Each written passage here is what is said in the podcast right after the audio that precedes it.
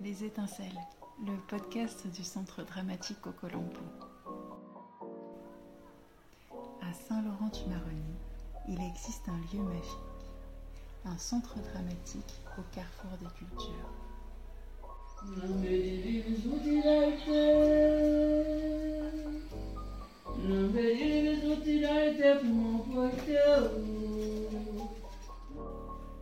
Scène conventionnée d'intérêt national, mention art et création, accueille des artistes du monde entier tout en s'inscrivant avec force sur son territoire. Découvrez les étincelles qui font crépiter sa flamme à travers de courtes interviews. Et n'hésitez pas à nous suivre sur les réseaux sociaux pour plus de contenu. Bonne écoute Donc, bonjour Hélène, euh, ravie de te recevoir pour euh, cette interview. Est-ce que tu pourrais nous dire euh, d'où tu viens, quel est ton parcours? Je suis originaire de Normandie et j'habite actuellement à Lyon. Je suis écrivaine et metteuse en scène et je viens de terminer une formation en écriture dramatique à l'ENSAT. Avant ça, j'ai fait une licence d'études théâtrales à la Sorbonne et une formation de comédienne. Comment t'es-tu retrouvée au centre dramatique? C'est lié à un partenariat entre l'ENSAT et donc le centre dramatique. Euh, au départ, je pensais partir tout à fait ailleurs et je pensais faire un Erasmus euh, à la fin de ma formation. Euh, et en fait, avec la situation avec le Covid, etc., j'ai pas pu partir à l'étranger, évidemment.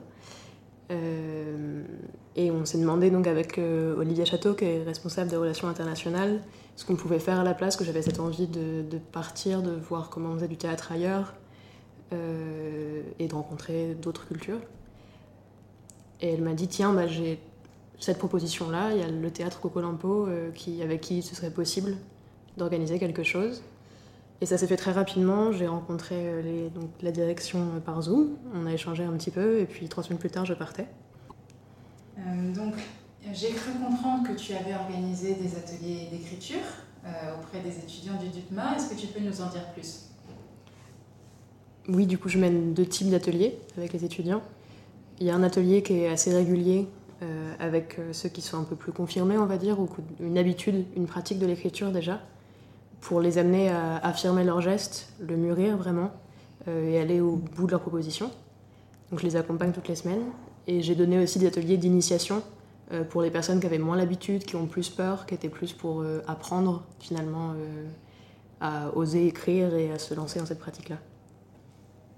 Comment se sont passés les ateliers? Euh, Très bien, ça a été très enrichissant pour tout le monde, je pense. Euh, pour moi, c'était assez passionnant parce que c'est toujours intéressant aussi de voir sur quoi les étudiants ont envie d'écrire, quelles sont les préoccupations qu'ils ont, euh, quel rapport à la langue ils ont aussi. C'est assez particulier aussi de mener un atelier où le français pour la plupart pas la langue maternelle des étudiants. Il y a cette question du plurilinguisme qui est très intéressante, je trouve, et qui est un défi à traiter en atelier d'écriture, mais euh, qui est très intéressant, donc euh, ça, ça a été très enrichissant, je crois. Si tu avais quelque chose de particulier à retenir de la Guyane, qu'est-ce que ce serait?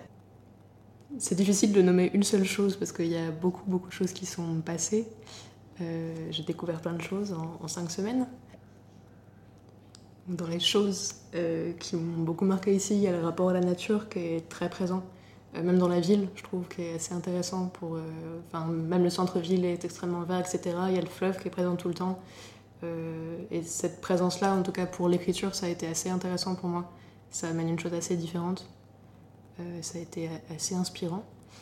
Et le, une chose, moi, qui me passionne toujours, c'est cette espèce de mélange de culture, de carrefour culturel qu'est Saint-Laurent, euh, que je trouve tout à fait passionnant, que je commence seulement à découvrir. Euh, ça a été très très court. Mais euh, cette espèce de mélange de langues différentes et de cultures, etc., c'est vraiment quelque chose de très riche. Quels sont tes projets pour la suite? De continuer d'écrire et de mettre en scène. Là, la prochaine résidence que j'ai, c'est au Centre dramatique des villages du Vaucluse, au mois de mai. Je vais donner des ateliers d'écriture à Grenoble prochainement aussi. Euh, donc je continue et j'espère pouvoir éditer le texte que je suis en train de terminer ici. Et puis il y aura d'autres projets plus liés au théâtre pour la suite, mais pour l'instant les choses sont un peu ralenties par la pandémie. Si, je devais rajouter une chose, ce serait de remercier à la fois toute l'équipe du théâtre pour l'accueil qui a été très chaleureux et très joyeux. J'ai découvert beaucoup de choses et appris beaucoup de choses pendant ce mois-ci. Et tous les étudiants aussi du DUPMA avec qui j'ai pu échanger, qui ont vraiment euh, fait un accueil chaleureux et euh, avec lesquels les discussions ont été passionnantes. Merci beaucoup et à bientôt. À bientôt, merci.